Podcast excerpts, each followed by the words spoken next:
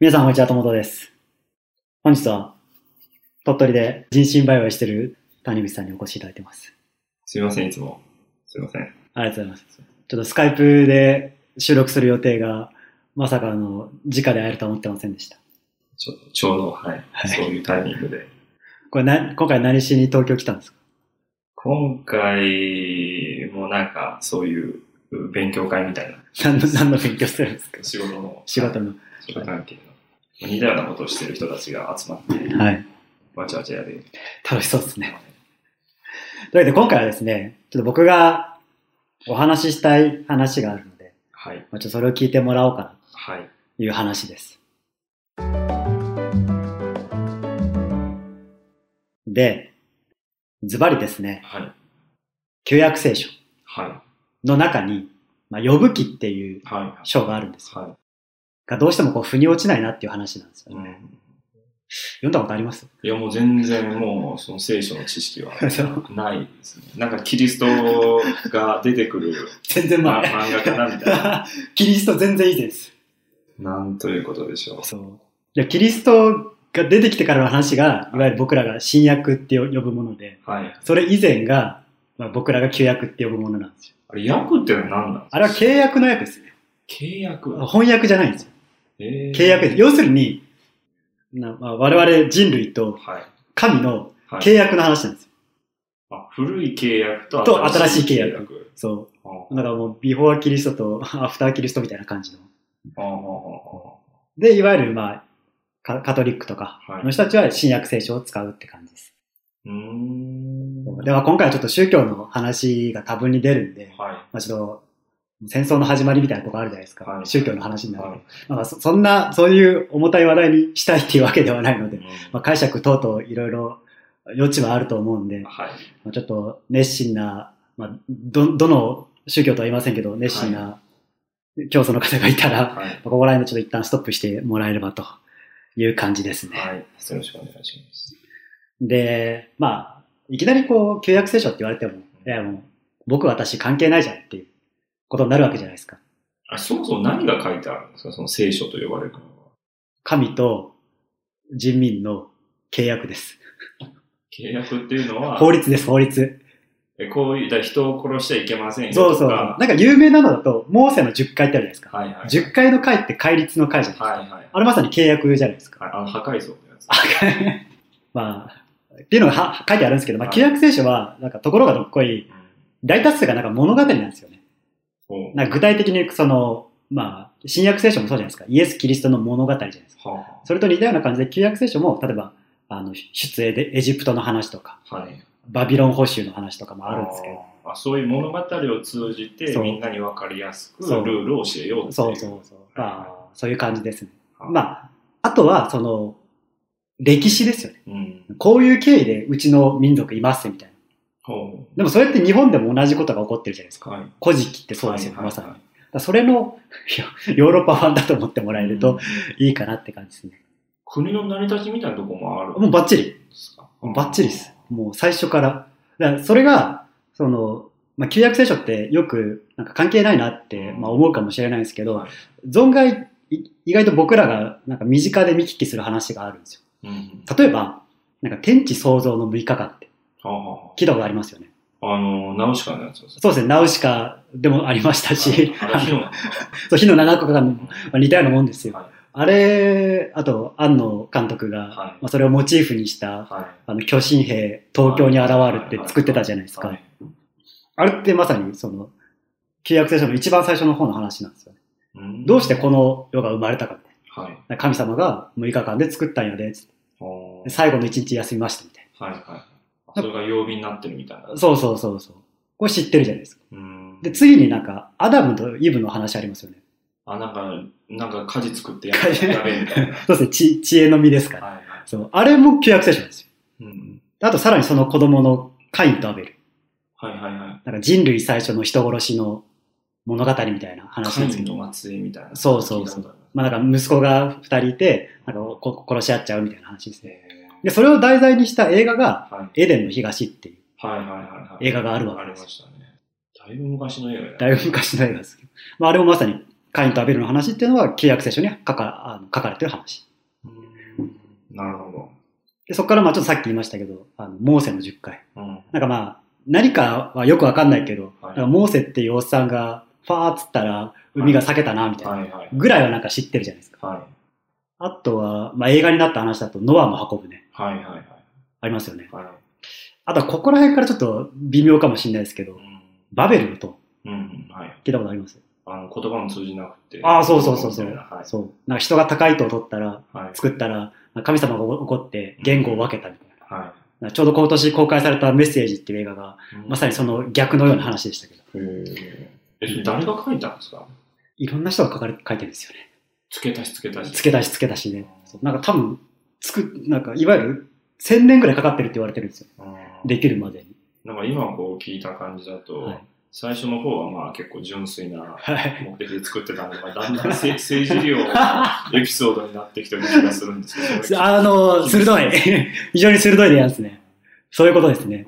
ちょっとっまあ、10回あたりから個人的には怪しいかなと思うんですよね。はい。しっかりそこら辺からこうしなきゃいけないよ。まあでも、契約の話なんで。うん、うんで、まあその、バベルの塔っていうのをモチーフにしたのが、うん。あの三国志でおなじみの横山光輝はい。はい。先生が書いたバベル2世。あーはいバベル二世と言いますけどはあのアニメ化もされたじゃないですか。い。はい見たことあります。ないです。あの、三つのしもべがいるやつですよね。あーぜひ、あの、1話が確か YouTube でタダで見れたんで、はいはい1話見てみてください。 まあ、超能力少年の話です。うんちょっとここがこう思わずこうオープニングを歌いたくなるような感じですけど。あれは誰だ誰だそれはデビルマン。あの砂の嵐に隠されたえーバビルの塔に住んでいるあーそこ聞いた超能力少年はいはいバビル2世ですね。 それはちょっと僕のこの歌唱力で。水木一郎。水木一郎なかもしれないですね、もしかしたら。あとは、ダビデ像って、はいなんか美術のこの資料集とかで見たことないはでいすか。だはいかはらい。筋骨隆々のはい。理想的な肉体みたいな感じありでま、すねあの、映画、紹介されるじゃないですか。あの、ゴリラで倒すやつ。ああ、そう。で、その、ダビデ像、まあ、ダビデ像の元はダビデ王なんですはいはい。よ。ダビデ王っていうのは古代イスラエルの王様なんですよ。はいはいはい。この旧約聖書に書いてるんですよね。えでかつ、その、ダビデの息子がソロモンなんでーすよ。はいで、ソロモンって言ったらね、あの、ガンダムのはい。はい。宇宙要塞でも出てきますけど、えー通称コンペイトっていう名前で。はあはあはあかわいそうです ね。でもそのダビデのはすごい覚えてますね。あ、本当ですか。その世界史の資料集に、はい。ダビデの絵画が載ってて、はい。それが今まで見てきたあらゆる二次元はのい。男性の中で最もイケメンだった。あえ現代を通してもー、絵画ですか絵画像ではなく。確か、なんか、バックでゴリラって倒れてて、はいなんかかな、なんか首からなんか掴んでたのかはな、いでこう勝ち時上げてるみたいなはい。感じの写真、写真というかまあ絵画があって、はい。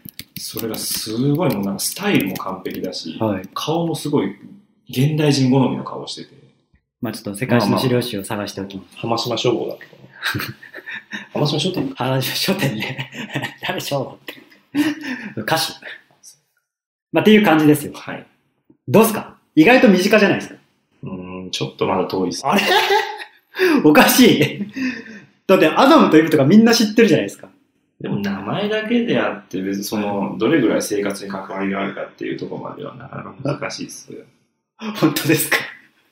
でも名前知ってるだけですごくないですかまあ、そうそうそう。完全にい1ミリも関わりのない宗教のあのストーリーを知ってるってすごくないですかなんかヨヨーロッパの人が、なんか、イザナギとイザナミの話は知ってるよって言われたら結構ビビんないですかまあ確かにそそううそう。そうやって日本できたんでしょみたいな話来たら、アマテラスがさとか言ったらやばくないですかなんなんですかね、やっぱいろんな流用されてるんでしょそう、なんかモチーフになってるってことですよね。やっぱまあ最近の映画でも描かれうんるっていうぐらいその、まあ、物語として、まあ、あお面白いっていうことですよね。うん、で、まあ、さっき言いましたけど、これが神と、まあ、その人民のはい、契約なわけですよ。はいまあ、人民って言ってもなんか崇拝してる人民に限るって感じなんですけど、つまり契約、取引。はいだから考え方としては、うんその神から授けられた、うんまあ、法律じゃないですけどう、ん教えを守るとうん神は救ってくれるうんってことじゃないですか。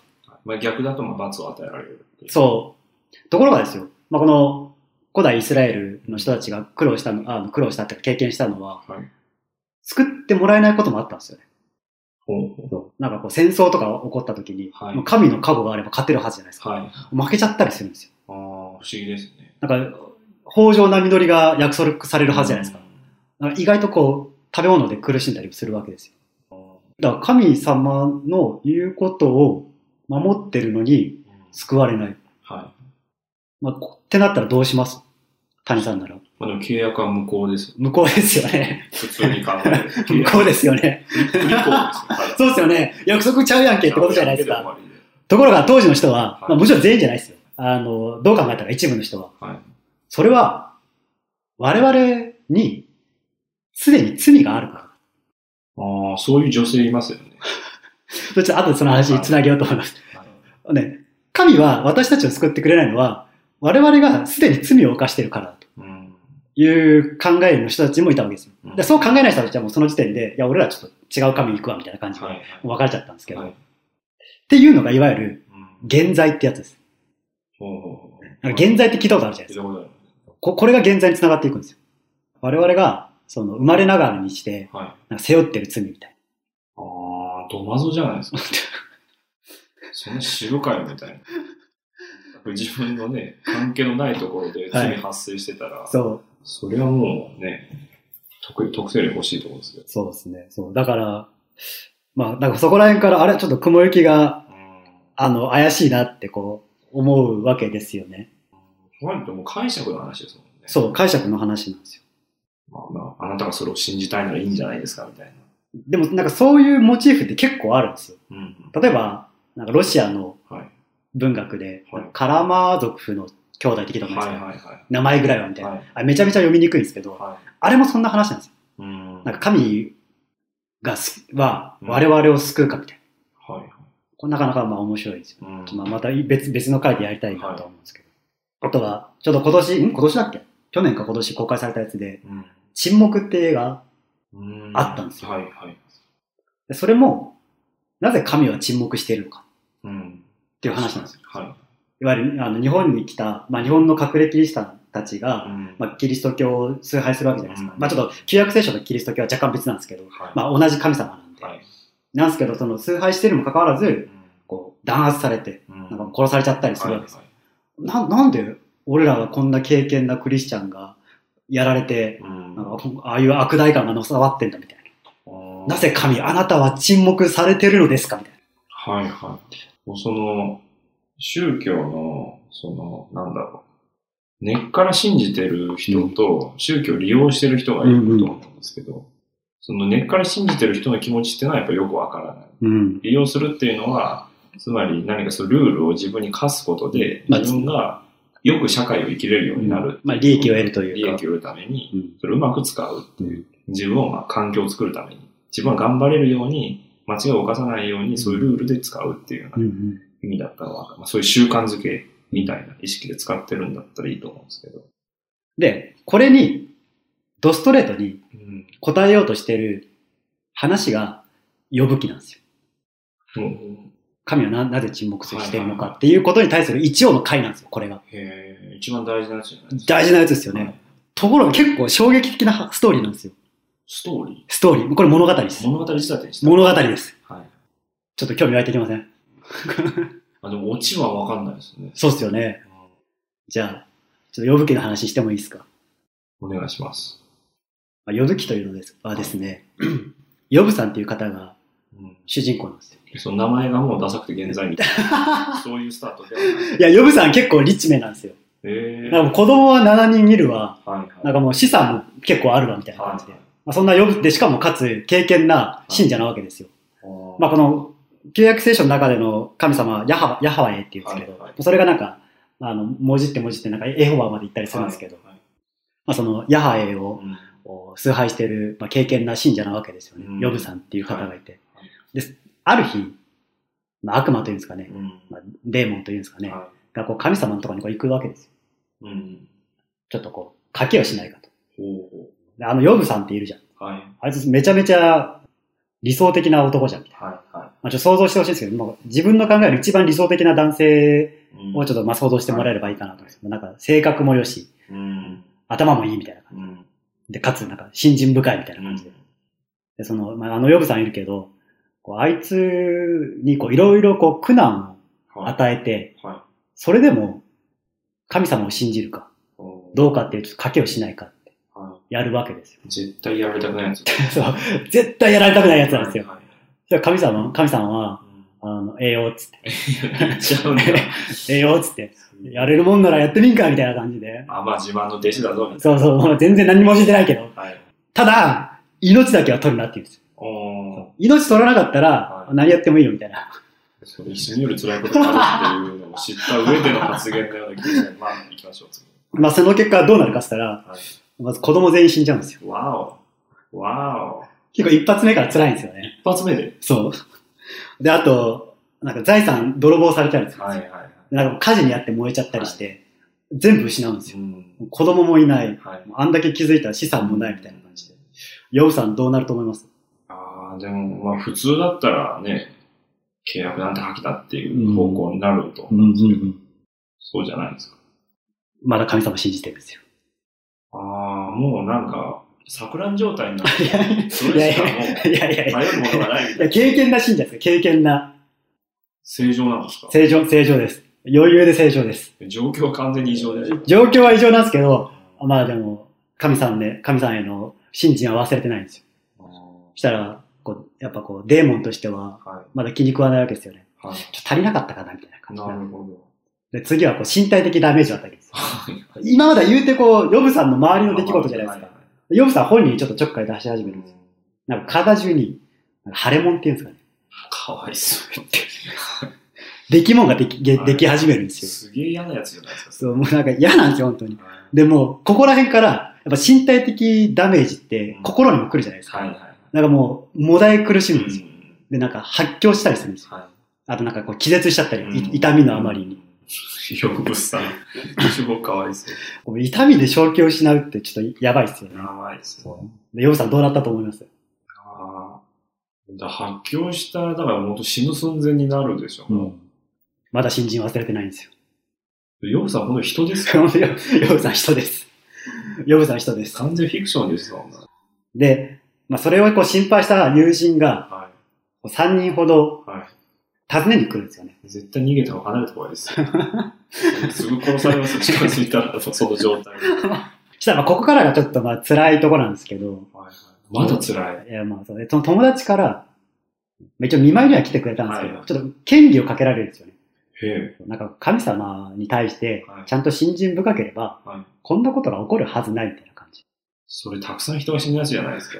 その発想は。っていう言われて、はで、だからヨブさんもそこら辺からちょっとイライラし始めてくるんですい。よね。まあいやいや、何言ってんのみたいな。まあおなんか自覚してるわけですよ。俺ほどのまあ、はい。経験な信者がいるかいなと。でも友達としてはやっぱこうね、もう目に見えて、もう腫れ物でき て、これはもう不幸という不幸まあまをあ、確かに。いろいろ背負っちゃってるんで、いや、こいつはなんかおかしいぞみたいな。あまあ結果からする結果からすると。これはちょっとなんか、大丈夫かみたいな感じで、こうなんかこう、こうちょっと進学論争みたいなこと始めたったりはいはいはいするわけですよね。あで、まあ、そんなこともあって、はいついに、ヨブさん、堪忍袋の方が切れちゃうんですよね。はだから、もういお前らは友人じゃねえです。まあ、まあ、そういうこともあったんですけど、はい。もう、そこからこう自分が生まれた日を呪い始めるんですよ。おそうお。だからもう俺が生まれた日、だから僕がな母のなんか体に命を宿した日はもう滅びてしまえみたいほうほうほなう。。結構、これまあちょっと原文を読んでほしいんですけど、結構まあ、なんすかね、呪うんだ。の呪うんですよ。へえ。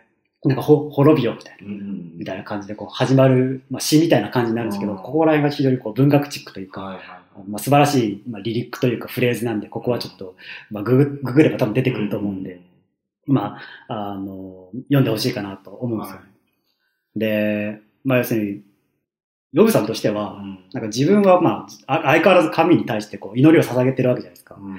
にもかかわらずこう、神は沈黙してると。はい。で、まあ友達とかにもこう言われて、で、じょ徐々に徐々にこう神に対する不信が高まってくるわけですよね。はいはで、そこでいよいよ関連袋の輪が切れい。てう、ん抗議をし始めるんですよ。はか神さんよと。い。うん。なんでアンさんは黙っちょるんじゃいと。はい。まあ、全能の神であれば、うんまあ、僕がこうやって言ってることも、うん。まあ、聞こえてるはずでしょうと。は私はこう、まあ、誰よりも信心深いと。い。うんでまあ、そういう自負もあります。はい。なぜ私がこんな目に遭わなきゃいけないんですかみたいなはい。こう問いかけるんですよ。は要するに神に対して抗議をするわけい。ですよ。うん。で、存在を疑ってるってことです。そうそうそうそう。まあでも、これまでの流れを聞いたらう、んまあ、戦方なしって感じじゃないでますあか。まあ。したら、神さんどうしたと思います神様いるんですかあ、まあそう、でもそうか。そう悪魔と一緒そうそうそう話した人が神様。そうそうそう。でも基本でも沈黙貫くじゃないですか。そこでいきなり出てって、うんいやーみたいな、ごめん っつって、全部生き返らすからみたいにならないでし神さんブチ切れるんですよ。ょ。 攻めるなぁ攻めるんです攻めるちょ聞いたぞみたいな感じで、こう、縫って出てくるんですよ。ぬって出て くる縫ってなんかまあ、い、い、いかずちと共にみたいな感じでや、ばいなぁそう出てきて、設定崩壊してるいじゃん。や、 お前は俺に抗議を垂れんのかみたいな感じで、はいはいもはう、神さん無事切れてくるんですよね。い。やべえ。はい。で、まあ、こう、ちょっとこう、やんややんや、こう、言い争いはあるんですけど、やっぱ最後は、神さんの言うことなんで、まあ、聞かざるを得ないじゃないですまあかまあ。ヨブさん的にも。で、すいませんでしたみたいな。うん、私が間違ってみたいなはい。ことになるんですよね。暴力だ。そう。最後どうなると思います最後そう。この物語のオチですよ。いやーでもねえ、まあでもしたら、まあでもそこで実際神様と話したのが大きいですよね。うん。まあいるんだから、まあ認めてもらえるように頑張るかっていうふうに。そう。だからヨブさん的にはもう一応、まあ、改心はしたわけですよね。すいません、立てついた私が悪いござんしたって感じはいで。はい最後、ヨブさんどうなると思いますどうなるどうなるんですよ。ちゃんとオチがあるんですよ。ええわかんないですね。以前より豊かになるんですよ。経済的に。経済的にも、じゃあまあ、子供もたくさんできて、その後。 その 後、すごい奥さんすげえな。まあ資産、資産も倍になったりするんですよ。あーまあ資産はあれだけどさ、子供7人死んで、ちょっと14人生まれましたみたいな。そういう、そういう計算じゃないでし ょ、まあまあまあ、まあ、あ、まあ、もしかしたらおめかけさんがいるかもしれないですけど、そうっかていうのがヨブ記の話なんですよね。ずっとそのヨブさんの子供感が気になってるどういう、どういうポジションでやってんだろういや、今とは違いますからね。あまあ昔はやっぱ簡単に死んじゃう世の中の病気とかでうんちっちゃい子供とかも死んじゃうんで、まあ、多産はが普通の世の中っていうことは、まああるかもしれないですけど。買えないかなそう衝撃的ない話でやすー衝撃ですよ。ね。衝撃。だから、うんなんだろ全然腑に落ちなかったんですよね。ううんだから最後の結末見て、えーみたいまあそこからいろんな幸運がまあ舞い込んでな。そう、舞い込んできてみたいな感じで。まあ、そこさら割とさらっといくんですけうど、んさらっとそう以前の倍になりましたみたいな、ちゃんちゃんみたいな感じもあるんですけど。でも、それ、どうなんですかね新人ってその信じることのためにやるのと利益を求めて信じるのとはまた違うじゃないですか、意味が。うん。でも多分もともとはその加護が欲しいからうん。祈ってる。でお祈りをするうん。っていうのは、お祈りするんで、これをくださいっていうう、ん。なんていうか、まあ、古事記みたいなもうんで、ん。だからそれでもらえないんだったら信じないよっていう、結構、なんだろうう、んドライな関係なんまじゃないかあ、あなの、っていおう。互いがちゃんとその約束を履行するといううか、んでも本当に求めてる信心っていうのは、そういうのを一切抜きで、うんあなたのことを信じて、あなたとのこう契約を、契約っていうか、まあ、約束をちゃんと守ります。別にそれで、自分にメリットがあろうが、デメリットがあろうが、関係ありませんっていうのが元々の話のはずなのに、うん。なんか、信じればいいことが起きます、お金が手に入りますみたいな話になっちゃうと、土台が崩れちゃうといううんか。だからこれがそのなんで契約聖書に入ってるかっていうことを考えると、なんかよく、なんかホームページとか、はい。なんか新しい買い物するときとかに、うんなんかよくある質問ってあるじゃないですか。はい。あれだと思うんですよね。ああこれをなんか聖書で考えると、うんなんかめっちゃ信仰してるんですけど、うんなかなか、あの、幸福が訪れませ。うんん。なんかむしろ悪いことが起きます。はい。よくある質問みたいな感じで。はい不良品じゃないです か。そうそうそう。に対する回答だと思うんですよ。あああなたは、ご意見なさるんですかみたいな。うん。おかみに、みたいな。 そのカスタマーセンター怖えよな。っていう機能だとまあ思うんですよ。だから疑問は持つじゃないですか。はいまあ、当時の時代背景も考えると、うんまあ辛いことも多かったと思うんで、うんそうなるときに、あ、ほん、な神さんなんで何もしてくんないのみたいな。うんこう沈なんで沈黙してんのっていうことに対する、まあ一応答えだと思うんですようね。んうんでも、納得いかないというか、うん腑に落ちないポイントとして、うんまあその疑問は当然じゃないですか。はいはい。まあ、さっき言ったようにその前提として考えると。うんで、つまり、不条理が起こったわけですよね。うん不条理。はい。で、まあ、不不条理っていうのはまあ、生きてたら起こるもんじゃないですか。うんで、それに対する回答がこう、ちょっとあまりにもこう力技というか、うん封建的な話かなって。うんうんうんこれを現代に置き換えますとね、はい。部活とか、うん。 3年生がしごいてるじゃないですか。うん。まあ3年生じゃなくていいですけど、まあ、コーチが、ちょっとうさぎ跳びしろみたいなこと言って、いや、ちょっとうさぎ跳びはどうやら、なんか現代科学では効果ないらしいっすよ、みたいな。桑田真澄です。むしろ、なんか、なんか足腰に壊すらしいっすよ、みたいなこと言って、お前、ちょっと俺の言うことが聞か、聞けないのか、みたいうな。ん。力技じゃないですか。うんいや会社で例えると、なんか部長とかが、うんこのプロジェクトやろうぜ、みたいな感じで言って、いや、これちょっと採算がおかしいんうでん。、はいこういうプランどうすかってさ、はい。はい。お前口答えすんのかうドカーンじゃないですか。んうんそらニーチェも、神は死んだって言うわ。 そのタイミングで、どそう、そう、もうダメだ、俺、神は死んだわ、みたいな。っこにでも出てくる。ていう話かなと思うんですよね。なんだろうねえ、宗教信じますなんか、特定の。えーまあ一応、特になんか何かの過去に入ってるとは言わないですけど、はい。ただ無宗教とか無神、まあ無神論とか無宗教とかっていう立場ではあるんですけど、ただまあベースとして考えると、まあこう仏教的なものとか、神道的なものはベースとしてあやっぱあるかなとは思うんですよね。はいはい。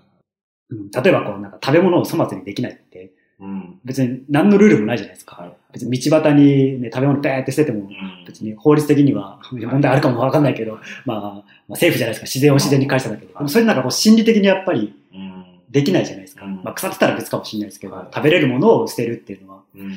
でもそれってやっぱこう、そういう、特定の宗教ではないけど、何かしらのこう、信心があるからできない行動なわけですよね。そうか。はいはい。まあ、そういうのっていっぱいあるじゃないですか。まあ日本の伝統っていうものにこう長く親しんでると、その、家の中におけるルールとかいろいろあるじゃないですか。日本家屋におけるルールとか。うん。まあ、く靴を履いて畳の上を歩かないとかも当然だとして、そういうレベル。うんそれも一種の信心じゃないかなとは思うんですよね。なるほどね。そうか。その、まあ、ルーツをたどればというか、そうそう。教育とか道徳とかっていうのも、その国々の宗教観に合わせたもうの、んルールっていうのにしてあって、それがまあ、親とか周りを介して、うん自分に染み込んじゃってるっていう。そうですね。そう言われてもどうしようもねえ。そう。だって神社で、どんちゃん騒ぎできないじゃないですか。はいはい。なんなんで読んだんだっけその、ツイッターかなうん。なんか出てきてたんで、そのちっちゃい時に、男の子の友達がいうて、ん。カブトムシを持ってた。すごい立派な角がこう生えうてん。で、あ、すごいかっこいいね、みたいなって言ったら、その首と胴体をバチってちぎええって、頭の方、かっこいい方を上げるってええ言ってくれたっていう。はい。その子、今思ったらすげえ最高 な子だったなっていうのがはい。上がってて、はい。で彼の中にはそういう道徳感とか倫理観が全くないはい。場合はそうなるんだと思って、そうですね。すごいじゃん。そうですね。目の前でそれやられたら、ちょっとド、ドキッとしますね。本人全然悪いない。うんで、それは角のあのかっこいいから、うんだから半分に分けてそっち上げるっていうのは、むしろいいことしたぐらそうい。いいことしたら分かるんだけど、だからそこに、その生き物を殺しちゃいけないとか、そういうことは全くないっていう。だから教育をしないと、だからこうなるのかみたいうんうな。ん。そうですね。別にそれがどう悪いみたいなことはないんだけうど、んでも多分、その、集団が危機に多分陥る。うんうんうん。そういうのがたくさんいるとう。んうんうんあまりにも多いと。うん一部だったらまあ警察が捕まえてくれるけど、多数派になると、みたいな。だからだからそういうなんかこう宗教だけじゃなくって、そのさっきの政治うん。っていうのは多分に絡んでくるから、そうですね。まあ、要するに、まあ、むその当時の考えで言うと、いわゆるこうみ民族っていう言い方になるのかわかんないですけど、の、その、治安じゃないですけうど、んを維持するというかう、んっていう機能はあったのかなとは思うんですよね。うんあの、よく昔宣教師とかはいいて、い、ろんな世界各地に、それこそアフリカから、うん。そんな、もうどっかの島国からって言って、うんいろんなところに布教して回ってて、うんそこぞそれぞれでこう信者を獲得してるじゃないですか。うん。あれが不思議で、うん。どういう過程でその原住民の人たちはう、ん。その宗教に帰依するんだろう。うん。うん。だから何か、例えば何かテクノロジーうんうをん彼らの全く知らないのを見せて、うんこれが神の力だって言って騙してうんやるんだったら分かる。理解できるんだけど、うそうじゃなくって、この話を伝えてとか、うんあるいは聖書を渡してとか、ストーリーをしょ話して、うん。こうなんだよって言ったら、うんそうなんだってう言って、ん。染まるって何っていう。うん。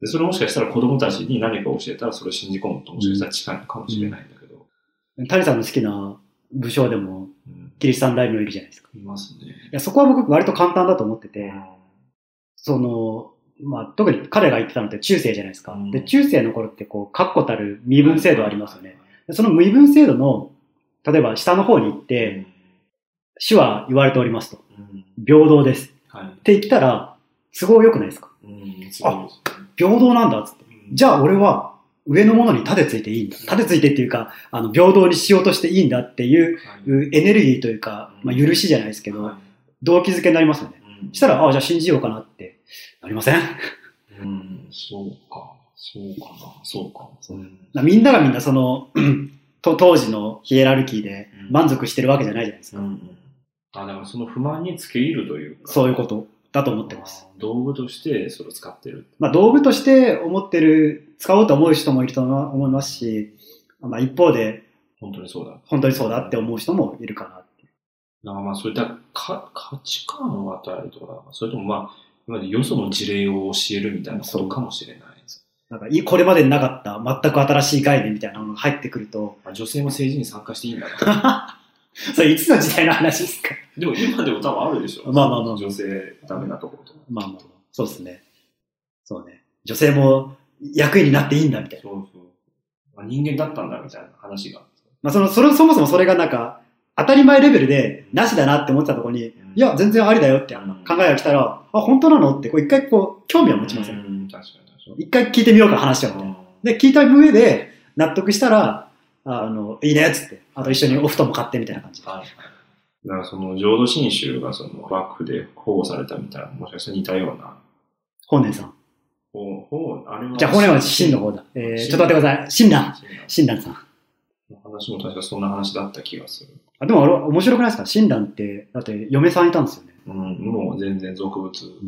で、もともとだから、あの、浄土宗、おお兄さん、本当のお兄さんなのかうんなわ、かんない。行ってて、一緒にこう、比叡山とか修行してて、うんででも無理って、そうですね。こんなの無理みたいな。そうですね。ちょっとこ、ここら辺がちょっと熱くなるみたいな。こんなのを、こんな厳しいことをやらないと救われないんだったら、うんそんなみんな無理じゃん。でこういうのができなくっても救われるようなうんんじゃないとうんダメじゃないってなって、なんか下山しちゃって。でも20年ぐらい修行してたんですよね、一応。そんなしてたかな確か、確か僕の記憶だと。うんやって、だから全然普通の人でもあの幸せになれるようにしようよっていうので作ったっていう話はあったけど。そうだからまあ、それやってるだけで、で今はそうかもしれないけど、また輪廻して、うん次の時は良くなれるよとかう、んだから今与えられてる立場でうん頑張ろうよっていうような話っああ、はいはい。ていうのは結構受け入れられやすいのかもしれない。そうですね。単二章。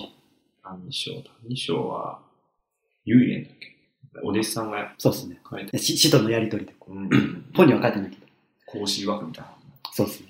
そうまあ、新約聖書もそうじゃないですか。うんと、キリストは言ってましたみたいな。っうんていう感じなんですよね。みんなどうなんですかね宗教に関心があるのかな関心なくても影響は受けてるもんだと、個人的には思うんですよね。そういうのをこう、なんだろう、研究したいというか、うん調べたい。うん。自分がなぜこういう価値観なのかっていううのんうんうをん調べようと思うことってそうないじゃないですか。ないっていうのは、そもそもその視点がない。こういうものはこういうもんだからって言って、スッと行きがちなところを、なぜ、お嬢さんは、 はい。そこをこう、掘りたくなるんでしょうね。ああ、こう その話するとは思ってなかったんですけど、あの、高校生の時にはい、福沢諭吉先生のはい。本を読んだんですよ。はい。で、その時に、その、福沢先生がすげえ嘆いてて、うんどこまで行っても自分の考えとかないとか言ってたんですよ。でえって思うじゃないですか。こんな大先生が、うんまあ、そのまあ、無批判に大大先生って言うのも良くないと思うんですけど、が、ここまでの人、まあ、ここまでの立場っていうか、まあ、みんなに認められる人が、なんか自分の考えとか、所詮なんかかないみたいなことを言うって、言わんや、自分をやみたいな感じじゃないですか。はい。で、そこまでのだと、こうなんか自分は自分でものを考えてるうん。って、まあ、思っうん出たんですよ。うんでそこら辺から、いや、どうやら俺の考えってのは、なんやかんや、うん周りの借り物であったり、うんまあ、周りの影響っていうのを、まあ見ず知らずのうちにはいはい。こう取り入れてうんきたものなんじゃないかっていううん疑いが入った時に、例えばこう、まあ、テレビの情報だったり、はいはい新聞の情報だったりってあるじゃないですうか。んで、じゃあその源流をたどろうってなった時うに、んやっぱり宗教に行き着くわけですよね。うんまあちょっと、なんかまあ宗教とはちょっと違うかもしれないですけど、まあこ孔子とか、うんまあ、孟子とか、うんっていうところに行くわけじゃないですか。はそこら辺からこう、あ宗教まあ宗教っていうより宗教学っていうんですかね、は面白いなみたいな感じで、特に今専門的に研究をしてるわけではないですが、まあ、こうつまみ食いしながら、調べていって、こう、腑に落としてるって感じですね。はい。はい、自分で考えるっていうことってすごくその難しいじゃないそう思います。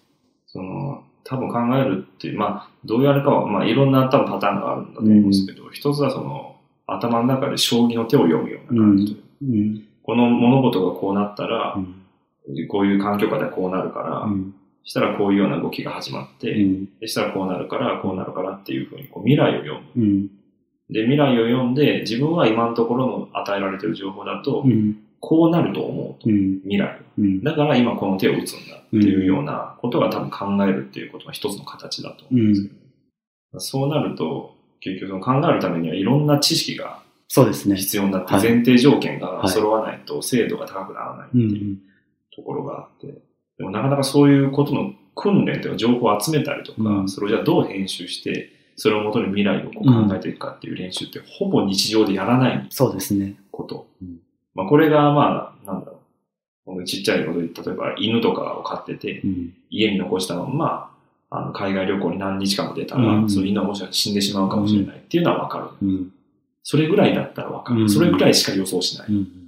仕事でこういうこと言ったら相手がこう思うかもしれないっていうぐらいしか想像できない。うん、その一歩先二歩先行って、自分独自のこう考え方みたいなものを持つ、うん、そういう人が考えたルートを文章とか言葉とかで聞いたり読んだりして、うん、あ、そうなんだって入ってきても、自分なりにじゃあ一から組み立ててみようみたいな話っていうのはほとんど習慣がない気がしてて、その辺ってこう、普段なんか意識してたりする。自分のか自分自身の考えを作り出すため、はい 、理論というはいはいはい、仮説という仮説、はい。いや、暇だからやってんじゃないですか。いや、特に意識はしてないですね。うん、ただ、暇じゃないですか。うん、結構意外と隙間時間あるじゃないですか。はい、その隙間時間で考えたりとかするぐらいですね。うん、妄想妄想、まあ妄想って言っていいのかわかんないですけど、この間の話なんかまだ腑に落ちないな、みたいなことになった時に、こう、頭の中でこうぐるぐるさして、あ、ってことは、あ、こういうことみたいな感じでこう仮説、検証みたいな感じでやってるって感じですね。さっきのその宗教者たちは、現在を信じる人たちは、そこで結局自分のせいだっていうふうに、一つもうなんかパターンを決めちゃって、考えることをとしてやめてる。そうなんです。あれ思考停止なんですよ。そう。そうに、そうなったらまあ楽なんですけど、うんうん、でも、そうじゃいけないなっていうのはもう今の現代の人たちは、そうですね。そ、そこのレベルじゃないなっていう話になってて。はい。はい、たときに、なんだろう。どう、どうすればいいんでしょう。 そこのああ安住の宗教っていうものが、はい、宗教っていうか、まあ、固定した考え方、はい、その常に出してそのどの答えを言っても最終的には神に行き着くとか、うん、現在に行き着くみたいな、うん、あるいは死生観に行き着くみたいなところがなくなっちゃったら、うん、一体どうすればいいんだろうっていう、どこに議論をどう持っていけばいいのかっていうのもわからない、つまり何のために自分が生きてるかわからない、よくじ人生って自分は幸せになるために、はいはい、言い方はあるんですけど、はい、そもそも幸せがわからない。はいお金持ちになるのも一つの形だけど、はい、でもお金持ちだけになればいいかってそうでもないし、はい、いろんなパターンがある。ありますね。 家族かもしれないし、はい、なんか仕事かもしれないし、はい、かもしれないし。 現代人どうすればいや、これで僕が答え言っちゃったら、僕は宗教活動することになっちゃうじゃないですか。だから答えは、なんか、言わないですけど、言わないですけど、だからそこで自分の頭で考えるんじゃないですか。出して。あとは、あの、か、あ、これは言えるかな。か仮でいいから答えを作るといいと思うんですよ。はいはい。仮で。はい、で、その仮の答えが、まあ、こうちょっと試してみて、違うなって思ったら、ちょっと発展させればいいじゃないですか。はい。なんかこの仮の答え、なんか、あ8割やってたけど2割違ったな、みたいな。はい、ちょっと修正みたいな感じで。はい、って言ったら、なんか自分なりの答えができるんじゃないですか。はい。だから思考だけじゃなくて行動が常にワンセットだよってそうそうそうそうだから例えば金だと思ったら、金のために働けばいいじゃないですか、うん、で金のために働いてもいや思いのほか幸せになんねえなみたいな感じになったら、うん、あのちょっと修正してみるとか、うん、でも金は大事だから半分ぐらい残しとこうみたいな感じで、はい、とかじゃないですか 皆さんも聞きになりました、ねやばい。やばいな。この話一切するつもりなかったんだけどな。まあ、というわけでですね、はいあの、 まあ、いろいろ、その、呼ぶ気に対して、はい。呼ぶ気なり、まあ、契約聖書なりに思うことはいろいろありますが、はいまあ、人間生きてたら、うんまあ、抗いようのない理不尽なことっていうのはあるじゃないですか。まあ、呼ぶさのことではまなあ、い。呼ぶさんのことではないにしても、まあ、理不尽なことっていうのは、まあ、はい。小さいレベルで、まあ、あるじゃないですか。はい。で、まあ、それに対して、こう、確固たる意志で、うん。まあ、抗える人はいいかもしれないですけど、うんあーでも必ずしも全員がそういいう困難に対して立ち向かえるわけではないと思うんですよはね。い。で、そういう時に、うん、なんかなんとかこう、それでも整合性うん。を取る手段として、まあ、理不尽を飲み込むというかね、はい。っていうことは必要なんじゃないかなとは思うんですよ。で、まあ、そういう話だったんじゃないかなと思うんですよね、呼ぶ気って。はい。まあ、そういう意味で価値のある作品だと思いました。素晴らしはい。い。いいことを教えていただきい や、ぜひね、ちょっとこれで興味を持って、はい皆さん、旧約聖書。はい。旧約聖書っていうのも、旧っていう呼び方はね、あの新側の勝手な言い方なんで、あんまり気にせずに、ああ、そうか、そうか。そういうことなんですよ。だから旧約聖書を、まあ、信じてるっていうか、あの信奉してる人たちからすると、聖書なんですよ。はい。いや、信とかないしみたいな感じです。はい。ご納得いただけたでしょうか。いや、もう、全く何の疑問もないです。というわけで、本日はここら辺ではい。ありがとうございましたあ。りがとうございました。